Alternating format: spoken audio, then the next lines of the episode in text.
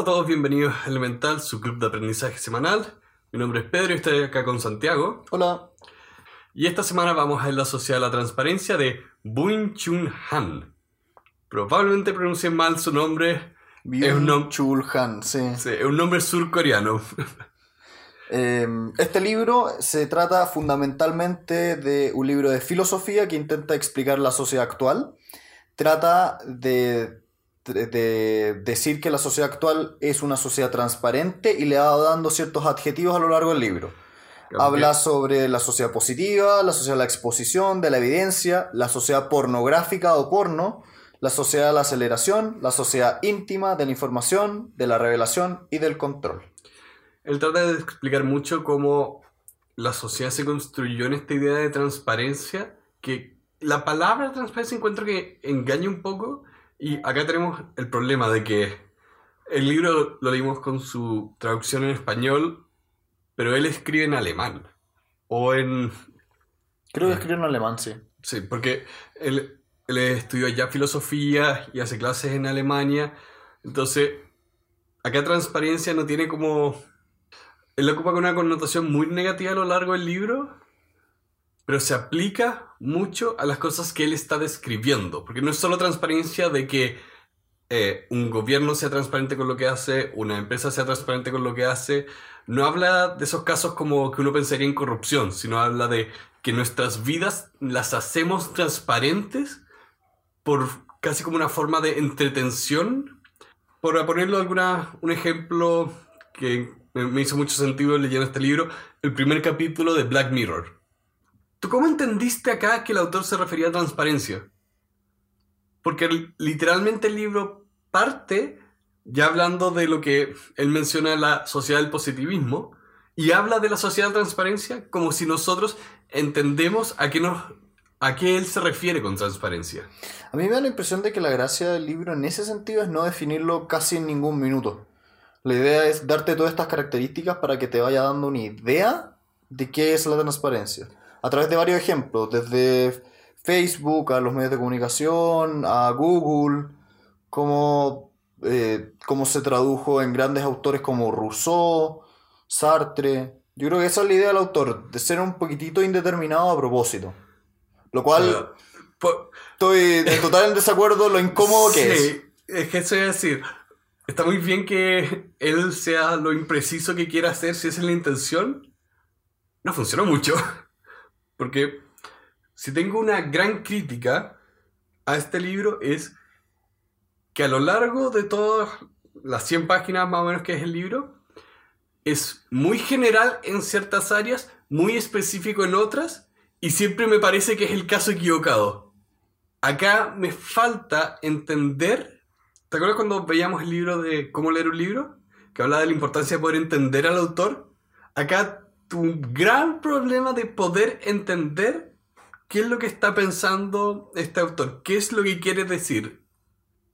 Yo estoy de acuerdo, a mí me pasó y te lo comenté mientras lo leíamos, que me tardé 30 páginas en entender qué demonios estaba leyendo.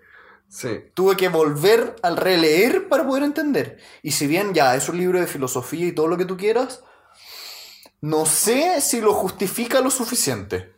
Sí. Eh, que sea de filosofía no tiene que hacerlo ininteligible.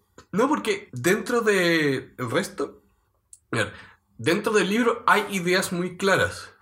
Por ejemplo, acá, cuando habla de la sociedad positiva, habla, habla de la idea de que ahora como una sociedad nosotros rechazamos todas las cosas que sean negativas y tratamos de siempre estar con una actitud feliz. Un poco como en la película Up, que felicidad literalmente no permitía a Riley ser otra cosa que no sea feliz. Eso a un nivel social, de como en, acá da un ejemplo, como en Facebook solo, solo existía, en ese momento 2013, solo existía el botón de like. Solo buscamos cosas que nos gusten. Y acá en este primer capítulo hablaba de cómo íbamos hacia una homogenización de las cosas de que todo, todo perdía su filo, todo tenía que ser como bonito y feliz y... Sí, que... Por eso yo creo que va a ser interesante nuestra conversación en torno a ese libro, porque, a este libro, porque es tan poco claro el autor que yo creo que nuestra lectura puede ser muy distinta. Mm. Eh, a mí me dio la impresión de que, muy de acuerdo con lo que decías, de que el autor cree que la sociedad actual es como blanda, como débil, sin muchas consecuencias y que simplemente el veredicto de la sociedad es o me gusta o silencio. Entonces como es una sociedad que cuyas, cuyos pensamientos no tienen esa connotación fuerte. Y ahí entiendo más o menos que podría decirse que es más o menos homogéneo. Mm. Porque la forma de responder a este mundo es o me gusta o no, no aprieto el botón que dice me gusta. Lo cual, en teoría, está bien, y acá es donde encuentro que el autor no lo pone tan bien, porque dentro de las cosas que nos gustan, existe el gusto por estar enojado y estar indignado. Y la forma en que me plantea mucho en este primer capítulo a la sociedad de la transparencia es que la sociedad de la transparencia busca felicidad, busca rechazar lo negativo y siempre estar feliz. Lo pone mucho con ese sentimiento de felicidad. Cuando a veces en realidad no es felicidad lo que buscamos, es reafirmar convicciones, reafirmar visiones de mundo. Son cosas que nos gustan. Y también, dentro de lo que nos gusta, nos gusta odiar a nuestros enemigos. Nos gusta ¿cómo se confirmar cosas que ya pensamos. Y eso puede ser la indignación. Que nuestro sentimiento de indignación ante otra persona es justo. Pero decía que acá ponía muchas ideas que yo he visto en otras partes, pero como que siga para otro lado después. Sí, la verdad las cosas es que el primer capítulo que se llama La sociedad positiva no es muy claro, no es muy No. claro. No así, por ejemplo, el segundo capítulo que es La sociedad de la exposición. Ese, sen- ese sentí yo que es uno de los episodios más valiosos de este libro. Eh, a grandes rasgos yo entendí, porque yo creo que esa va a ser la nomenclatura que vamos a tener que, que utilizar en este libro. Eh, que decía que las cosas hoy en día tienen un valor en cuanto a, son- a, a su valor de exposición o cuánto son vistas, en cuánta atención congregan. Y sentí muy cierta esta afirmación. No importa lo que hagas o lo que digas, lo importante es que alguien te escuche o te vea. Y mientras más likes tenga, o más eh, retweets o lo que tú quieras, eh, hace más valioso el objeto o la idea. Entonces, yo sentí que es muy, muy certera esta percepción de la realidad. Donde él un poquito más adelante decía que existe una especie como de operación belleza, donde el fin de todos los medios de comunicación es llegar al máximo de exposición. Y el problema que generaba eso es que todos estos modelos de belleza actuales no emitían valores internos. Aquello que era más seguido no era aquello más profundo. Entonces, eh, sentí que me gustó mucho esta percepción. Sí, y eso va mucho de la mano con todo el fenómeno de redes sociales que vemos de la selfie, que o- esa palabra, pero cuenta, cuenta algo de que ahora se masificó la, la oportunidad de las fotos y también la foto que más hay es la de uno mismo. Acá él habla mucho de cómo la fotografía ya no tenía una intención. Y en ese sentido eran pereceras. Sí. Y también, por un lado, la forma en que él lo ponía me dio la impresión de que hablaba un pasado que a mi percepción nunca existió.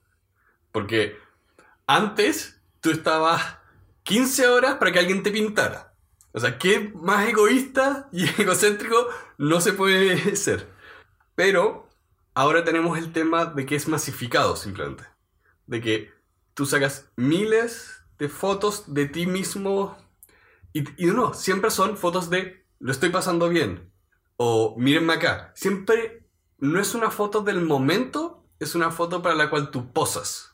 Estoy de acuerdo con ese tema y unido a la idea de que este tipo de fotografías están mayormente vacías de sentido, porque como su valor reside en la exposición que conllevan, la complejidad que tienen es muy baja. Por lo tanto, el, el mensaje que, que hay trascendental detrás de una fotografía se ha perdido mucho. Yo imagino, en, como tú dices, las selfies de todas estas celebridades que son fundamentalmente tres cuartos de una imagen del mismo rostro, en, generalmente en la misma mueca, con alguna distinción en el fondo, pero no es relevante. No tiene complejidad, es en ese sentido muy transparente, como él dice. Sí. No hay tanto que ver. Eh, ¿Te acuerdas cuando veíamos el libro de, de News? ¿sí? Como hablaba de todo lo que podía ser una foto. Y tuvimos esa discusión respecto a las fotografías. Y acá encuentro que el- este autor es muy certero cuando lo define como algo transparente y vacío. Porque realmente es estoy acá, estoy acá, estoy acá, estoy acá. Pocas veces hay una historia. Más allá de estoy acá, quizá hay más personas, estoy haciendo otra cosa. Ese, nos quedamos en el qué. ¿Qué está ocurriendo? ¿Qué está ocurriendo acá? Rara vez hay un cómo, un por qué, un cuándo, quizá un cuándo y un dónde, pero eso no es lo importante. Sí. Y yo creo que se enlaza mucho con la idea del capítulo siguiente, de que habla que antiguamente la seducción estaba dada por las máscaras que utilizaban los seres. Hoy día Las estás on fire en las transiciones. ¿Ah? Estás on fire en las transiciones. Sí, estoy bien. Em, y como decía, eh, se traduce mucho en esta idea de que las imágenes son tan superficiales y que han perdido este valor, entre comillas, seductor del pasado. Eh, no hay esta idea de que en lo oculto hay valor. No hay esta idea de que eh, existen cosas que el autor llama cultuales, como, como que se les hacen cultos, que solamente, por ejemplo, solo algunos sacerdotes son capaces de acceder a ese determinado objeto y por eso tiene valor, eso ya no existe. Hoy en día todo está de manera, según el autor, transparente a nuestros ojos y se perdió ese valor seductor. Y yo estoy muy de acuerdo en ese sentido. Yo siento que la sociedad actual, yo lo he visto mucho en las relaciones humanas, donde eh, se privilegia la sobreexposición de la, de la otra persona y, e incluso es mal visto el quedarse para uno mismo cierta información. Así en una relación de pareja es extraño que una de, una de las partes decida voluntariamente no contarle algo a la otra y eso no sea visto como una especie de ataque. A mí me pasó que yo al revés, yo estuve en desacuerdo en la mayoría de las cosas que él ponía acá. Porque hablaba principalmente de teorías de valor con las que yo estaba en desacuerdo. Era por los ejemplos que daba en el libro. ¿Ya? Porque ¿Cuál ejemplo no te gustó? cuando hablaba de cosas de arte que tenían valor porque nadie las veía. Sí, Porque- ese ejemplo tal vez era malo. ¿Qué, qué Sí. opinas del, del Es que- ejemplo de, es que por- por eso de las cosas de los ritos? Eh, ese- me fue más que indiferente. Lo, que- iba a decir era que el ejemplo que tú estabas dando ahora, sí lo encuentro muy acertado. De el valor que le pones, el valor que le ponen las personas al ser públicos con incluso cosas que antes eran privadas. Que se convierte en una especie de show de tu vida. Como todas las cosas que las parejas publican o que antes eran privadas. Ahora no se puede ver en internet videos de gente proponiendo matrimonio. A veces son divertidos porque son un espectáculo en sí mismo, como el que un tipo salta a un edificio hacia abajo. Sí, sí, Porque- Pero aún así, el tema es el show. Es en esos casos donde me empieza a hacer sentido lo que dice el autor. Porque cuando hablamos de arte o de ritos de cultura, hay que recordar que no todas las culturas perciben todas las cosas iguales. Y ahora, dentro de la sociedad trans- de la transparencia, hay lugares que son apreciados porque no se puede acceder. Por lo menos como la impresión que me daba era que él decía que en una sociedad de la transparencia, todo lo que no era transparente era odiado. Pero existen muchas cosas que no son transparentes y por eso son veneradas.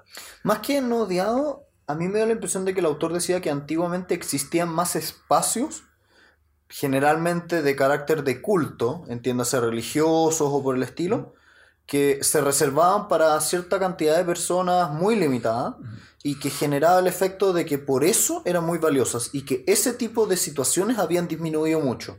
Sí. Yo sentí que esa fue la exposición, que habían disminuido, no que la gente hoy en día odiase eh, lo cultual que él dice. No, no, tampoco estoy diciendo que las personas lo odien, sino como acá él, él habla mucho de la sociedad casi como la, la colmena, esta agrupación de individuos que se mueven todos juntos. Ahí era donde me daba la impresión de que hablaba de que las cosas como las cosas negativas, las cosas ocultas, se dejaban de ir permitiendo. Em, Cuando él generalizaba sobre la gente. Ya, entiendo que es una generalización, pero, pero es parte de, digamos, la exposición. Esta idea también se traduce mucho con la idea de la sociedad pornográfica, donde antiguamente lo bello era lo que estaba detrás del velo de la novia, lo que tú no podías ver, lo que estaba cubierto por ropa. Y hoy en día es todo al revés, y el autor dice la sociedad hoy en día es pornográfica, es completamente expositiva. Hoy en día, mientras menos ropa, mejor. Entonces, en ese sentido estoy muy de acuerdo que se ha perdido seducción para dar paso a esta idea de lo más pornográfico. Ya no le dejan nada a la imaginación. Nada. Me da risa, bueno, esta sección y para esta y las anteriores, hay muchos capítulos de South Park que son muy buenos para estas ideas. Eh, capítulos como el que todo el mundo se obsesiona por la vida de Britney Spears, hasta el punto que... Eh, sáltense un minuto, voy a contar ese capítulo. El punto es que toda la gente está obsesionada con Britney Spears. Ella se vuela la cabeza con una escopeta y los próximos 15 minutos son los niños y todo el mundo obsesionado por el cadáver de Britney Spears.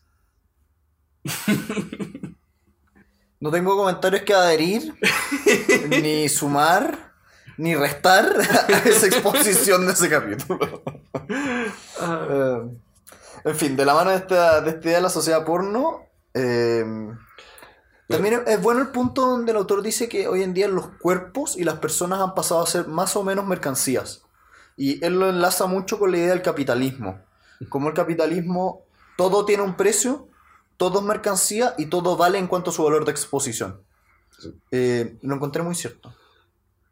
Y de hecho, en clases en la universidad, las clases de economía, habían profesores que hablaban de este fenómeno de todo tú lo puedes cuantificar y transformar en dinero. Y lo que mis profesores hacían era que lo contaban, contaban anécdo- anécdotas divertidas y se quedaban ahí. Pero me gustó mucho lo que hacía este autor de seguía los pasos lógicos de dónde termina esa mentalidad, de que todo es cuantificable, comprable, incluso tu propia exposición, incluso tu persona. Ah, no sé si estás familiarizado con lo que son los vlogs en YouTube, que para los que no conocen son blogs, pero en video, y hay gente que se dedica a eso donde todos los días sube un video de 10 minutos que habla de su vida, y su vida se convierte en algo, se convierte en entretenimiento. Entonces, ahí tú ya no eres una persona, tú, eres, tú te conviertes en el objeto a observar. Y, Como- com- y como objeto a observar empiezas a hacer lo que él llama obsceno o pornográfico.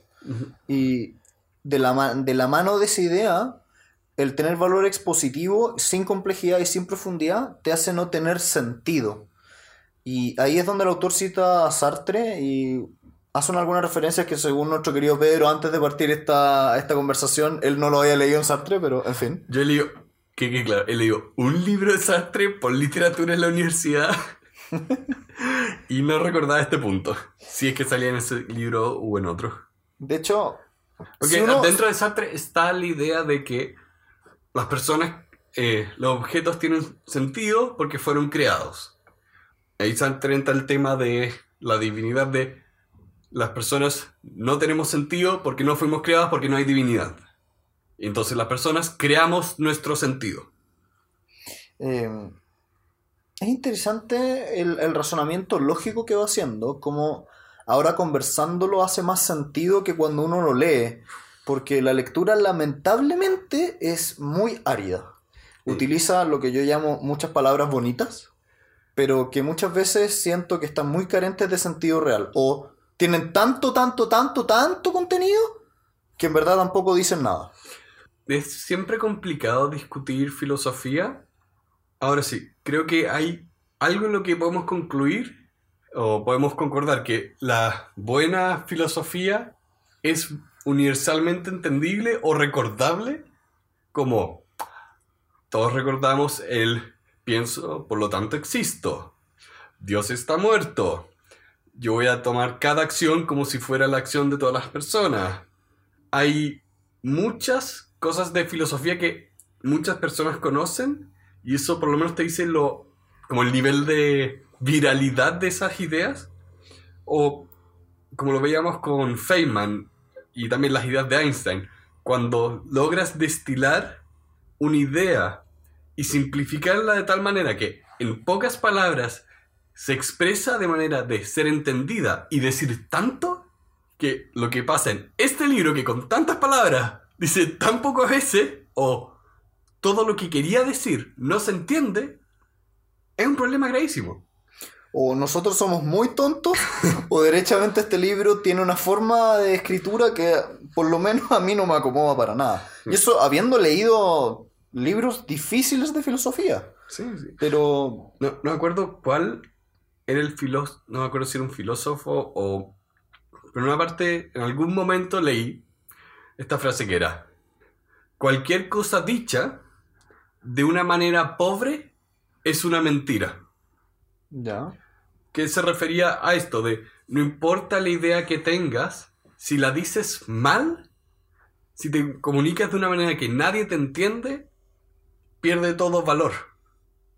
En fin, más En que fin. atraparnos en la postura estilística del autor al momento de escribir, eh, tal vez avanzar un poco, de hablar del tema de la sociedad íntima, que ya es el antepenúltimo capítulo del libro. Y en este, en el comienzo, en el comienzo de este capítulo, el autor utiliza la, la alegoría del teatro para hablar de la, de la sociedad actual. Y cómo la gracia del teatro es que existe una especie de distancia, una distancia escénica que permite que haya un camino eh, entre el cuerpo y las almas de los, de, lo- de los receptores de ese teatro. Y que eso le daba valor al teatro. Y cómo hoy esa distancia se ha roto y tenemos lo que él llama una sociedad derechamente pornográfica, donde la exposición es casi táctil. Puedes... No, no, no hay figuras ni formas que oculten las cosas, está todo dispuesto de manera transparente. Y eso le quita valor e intimidad al teatro y a la vida en sí. Bueno, eso. ahí estaríamos repitiendo lo que habíamos visto antes de cómo las personas ahora nos exponemos. de- porque también acá mismo lo estamos haciendo. Acá tú y yo estamos teniendo una conversación y somos nosotros, no somos personajes hablando. No es como cuando ves a Robert, Downey Jr. haciendo de Iron Man. Tú sabes que es un actor haciendo un personaje y cuando lo ves, ves al actor, pero crees que hay un personaje. Es, es la ilusión de la película o del teatro. Ahora cuando la vida y las personas se acercan tanto a lo que antes era una actuación, el escenario desaparece y solo tienes a la persona. De hecho, aquí el autor entra un poquitito en el tema de las redes sociales, Facebook, Instagram, y cómo hoy en día están tan omnipresentes que te han vuelto a, te han vuelto a todos tus amigos y conocidos en personas cercanas donde no existe esta distancia teatral, donde tú en verdad observas su intimidad. Y también utiliza una, una frase interesante respecto de qué cosas son las que efectivamente ven las personas. Y la cito en este minuto, dice, las redes sociales le muestran a las personas solamente las secciones del mundo que le gustan, ninguna otras. Entonces es muy interesante cómo tú te rodeas de aquellos que piensan similares a ti y te alejas de aquellos que son distintos y te hacen una verdadera burbuja. Tema muy mediático en el último tiempo con la elección de Trump. A mí, yo tuve un problema con esta parte del libro, porque, por un lado, de nuevo, acá volvemos a la discusión de yo entendí una cosa, tú otra, porque el libro era raro. Porque mi, mi impresión acá era que, por un lado, él hablaba tanto de la transparencia de las redes sociales, cuando en la práctica hay mucha anoni- anonimidad. Mu- el- la idea de avatar virtual es muy fuerte y de hecho, si empiezas a ver la parte, la parte oscura de Internet, y para eso ni siquiera tienes que hablar de la Internet negra, simplemente viendo la gente que acosa a través de Twitter, que acosa a través de Facebook, que lo que hacen es que crean un personaje que lo usan para atacar constantemente a otra persona porque están en desacuerdo, por sea lo que sea. Entonces, ahí en ese sentido no hay transparencia, porque tú lograste no estar tan alejado de la otra persona, o sea, es el total opuesto a una situación íntima.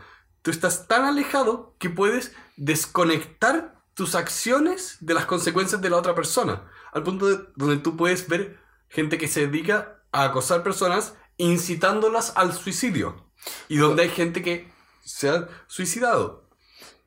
Pero yo siento que esas son las excepciones.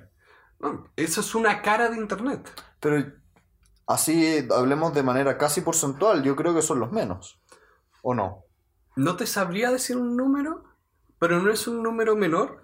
Pero no es un 80%, ni un 50% tampoco. No, la, mitad, la mitad de internet no es un acosador.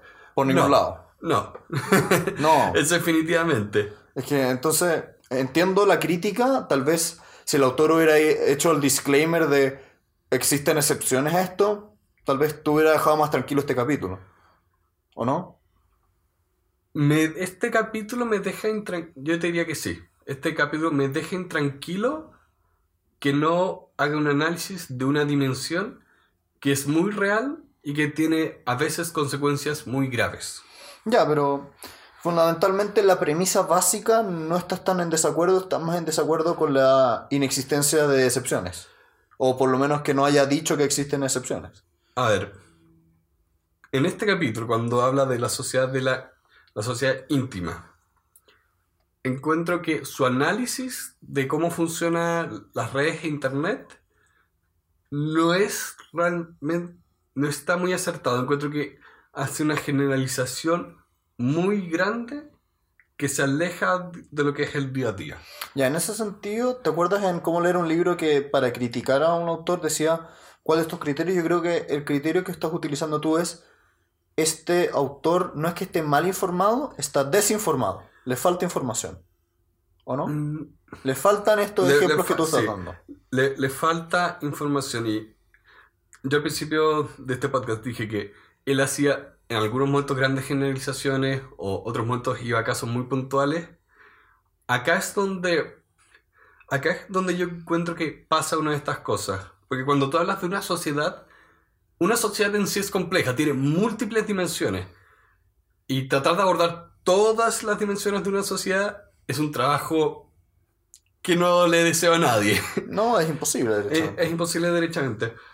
Entonces, hay que tener cuidado como, como uno quiere también definir una sociedad, o si va a hacer este trabajo que hizo autor de, hey, esta es la sociedad, así se comporta, tú o logras encapsular bien un sector y determinar y explicar que estás hablando de un sector o de un tipo de relación, o tienes que irte a un nivel más general todavía.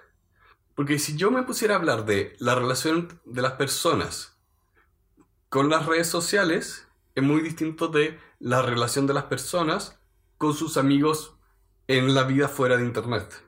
Pero si quisiera hablar de la relación de las personas con los amigos, y no hago esa distinción de cuándo, cuándo están en Internet, cuando no están en Internet, cuando hay una diferencia, ahí empiezo a caer en problemas donde no estoy viendo la imagen completa cuando quiero presentar la imagen completa. Ya entiendo, entiendo la crítica. Mm. Eh, avanzando un poco, eh, la sociedad de la información. Eh, la sociedad de la información me pareció certera la afirmación, porque de todo este capítulo extraje fundamentalmente una idea, y es que cuanto más información existe, y en este mundo de la hiperinformación, hipercomunicación, eso no quiere decir realmente que estemos más cercanos a la verdad o mejor informados. En este sentido yo lo he visto mucho en el mundo de internet, donde existe una abundancia infinita de información y donde el verdadero trabajo ya no es encontrar la información, sino curarla, encontrar la información que es verdaderamente valiosa dentro de este mar. Hay un estudio que hicieron. Ahora, antes que siga, eh, me bajó la duda. ¿Cómo se relaciona esto con la sociedad de la transparencia? Entiendo el punto. Sí. Me parece legítimo, pero no entiendo cómo se relaciona con la sociedad de la transparencia. De, de hecho, este libro se... a ver. de hecho, este libro él lo escribió en 2013 y es divertido que ahora, cuatro años después, o no, fue el año pasado. El año pasado, la palabra más, como la palabra del año, fue fake news, noticias falsas donde él habla de transparencia e información, había una situación donde no había transparencia, donde se estaban esparciendo mentiras. Sí, de acuerdo. Eh, Por, por eso me, fal- me faltó una explicación al principio de qué es la transparencia para este autor.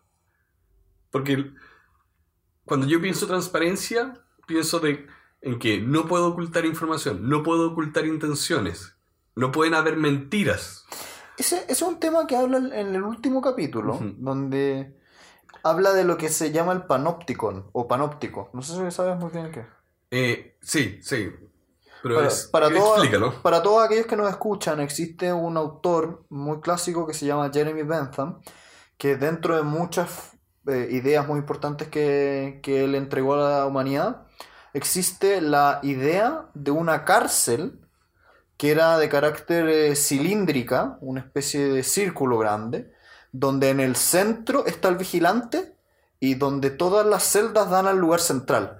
De manera que el vigilante puede ver constantemente a los reos y los reos no lo pueden ver a él. Y como eso era en teoría la cárcel perfecta. Y el autor hace la analogía y dice nuestra realidad actual es muy parecida a un panóptico de manera voluntaria, donde todos nos, nos, eh, nos ponemos en la posición de manera totalmente voluntaria de estar completamente expuestos, de dar nuestra información, de mostrar nuestra imagen y cómo alimentamos esta idea entre unos y otros. Y nosotros somos los vigilantes del prójimo y ese prójimo voluntariamente entrega su información y viceversa. Sí, y eso que él no entró a los detalles, en esa época no era, no se hablaba tanto del tema, pero ¿qué pasa cuando tú le entregas tu información, no solo tus pares, se lo entregas a Facebook, Google, eh, Microsoft, especialmente Facebook y Google, esas dos compañías son compañías de marketing. Por más tecnología que inventen y no importa el servicio, esas dos empresas todos sus ingresos, más del 60% de los ingresos, vienen de venta de publicidad. Y ahí nosotros somos el producto. Para Google, nuestra información es para vendérsela a alguien que quiere comprarla. Por ejemplo, Google va a tomar mi información, se la va a vender a, Nike para que Nike me quiera vender zapatos. ¿sí? En este sentido, el autor cita a un autor que se llama David Brin, que me gustó harto, y que dice, ¿podemos aguantar el hecho de vivir estando expuestos al, es- al escrutinio, escrutinio, a que nuestros secretos queden abiertos si, en cambio, recibimos nuestras propias linternas para que podamos enfocar a cualquiera? Una pregunta dura, ¿eh? fuerte. Siento muy eh, atingente en nuestra realidad esa pregunta. Lo curioso es que voy a hacer una generalización del libro con una pequeña analogía. Para mí este libro es como el sistema solar. Y en el sistema solar, cuando pasan los cometas por la gravedad, van y son afectados por la gravedad de todos los planetas, el Sol, pero nunca caen en ninguno. De vez en cuando estrella uno. Este libro es ese cometa que viene, es afectado por todo, pero nunca cae en nada. Y después se va. Ya. Este libro como que roza las cosas, pero nunca o se compromete con un ángulo o una idea, porque para lo que acabas de decir, este autor, él menciona el tema de la transparencia como un tema banal. Y, da buenos ejemplos que soportan eso, como el tema de que posamos para todas las fotos, para siempre vernos bien, donde nuestras opiniones a veces se reducen a poner like en Facebook. Al mismo tiempo, tener transparencia con otras personas es un en intimidad es fundamental porque también no es el tema de la transparencia banal, sino la transparencia vulnerable. Cuando tú te expones y confías en alguien y muestras vulnerabilidad cuando quizá con un amigo estás pidiendo ayuda.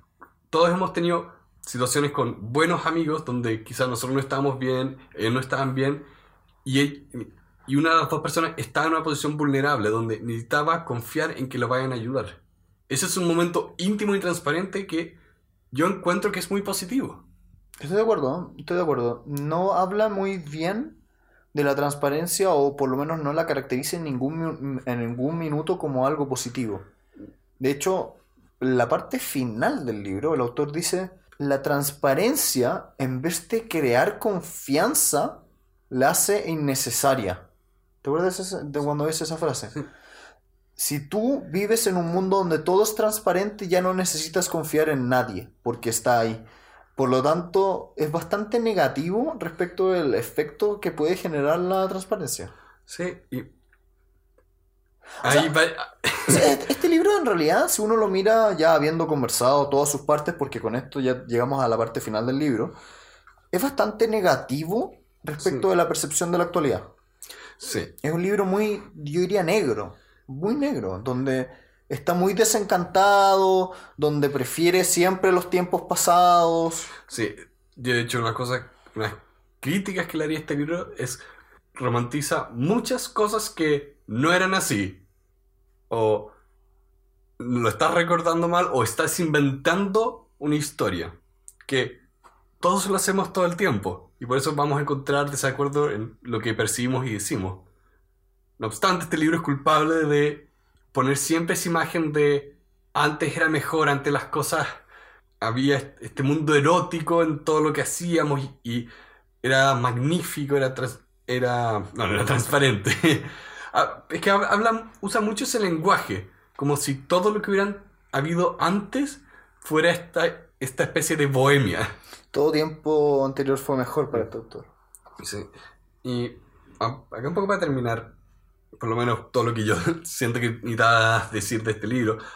Yo ahora recomiendo mucho ver la serie Black Mirror, que no voy a entrar en detalle, pero es una serie donde cada capítulo es una historia contenida y es una idea explorada hasta la conclusión más extrema posible. Eh, no voy a mencionar capítulos porque incluso las premisas son interesantes de ver en la sorpresa. Pero ese libro, o sea, esa serie toma una idea, una sola idea, y la convierte en la máxima de la sociedad. Y presenta un escenario hipotético al respecto. Siento que acá el libro hace lo contrario. Es no toma un, un escenario hipotético y lo lleva al extremo y por eso es malo, sino que asume que el todo es malo.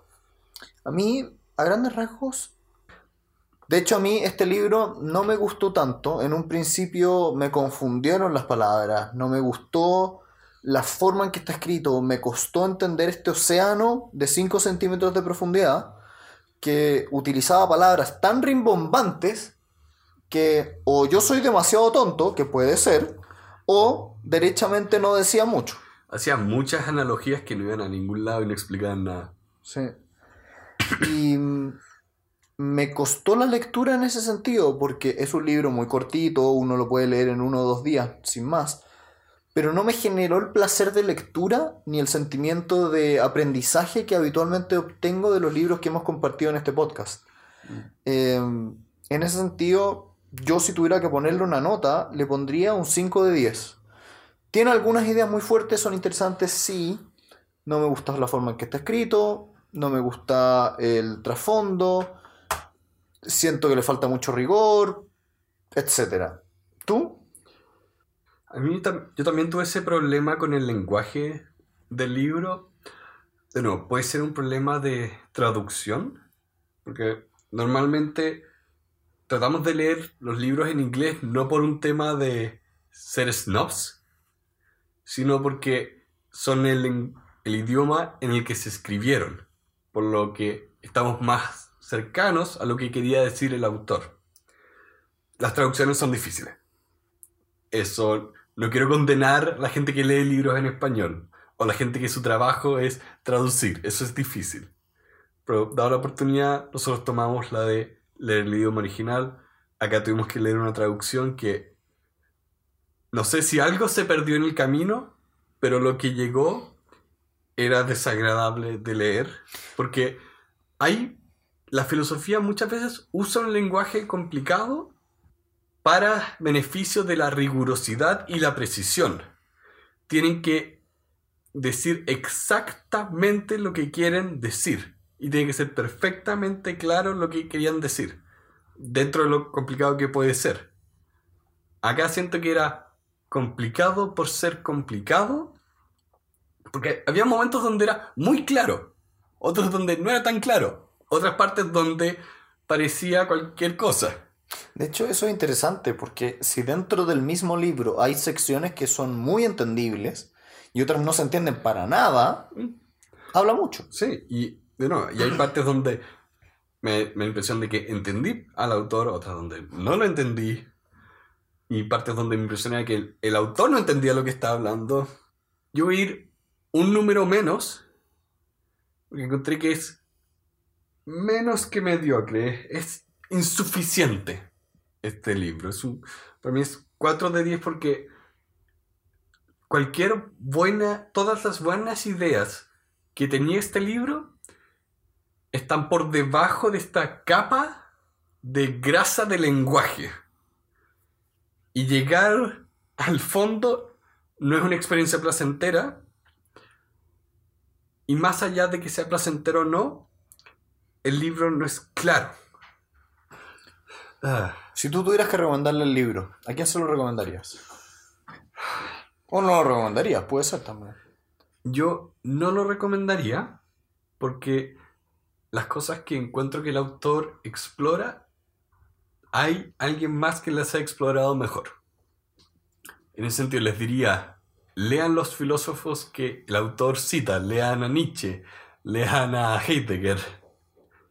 Y incluso lo voy a poner en las notas, porque no recuerdo en este momento los nombres, pero hay autores que han escrito respecto a la sociedad moderna, que han escrito respecto al comportamiento general ante las noticias, medios de comunicación, cultural, to- toda esa- todas esas cosas.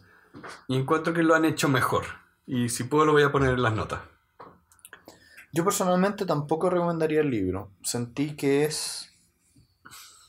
Tal vez alguien que está haciendo un estudio de filosofía y requiere citar a alguien, tal vez sacarle un poco de contexto o tomar algún párrafo muy específico podría ser, pero Porque- en estricto rigor yo no le regalaría este libro a nadie. O sea, ustedes van a ver quotes de este libro, porque habían unas cuantas que eran buenas. Sí, de hecho, habían citas buenas, pero es descontextualizándolo. Exacto. Así que con eso nos vamos a ir despidiendo y los vamos a ir la próxima semana con un nuevo libro.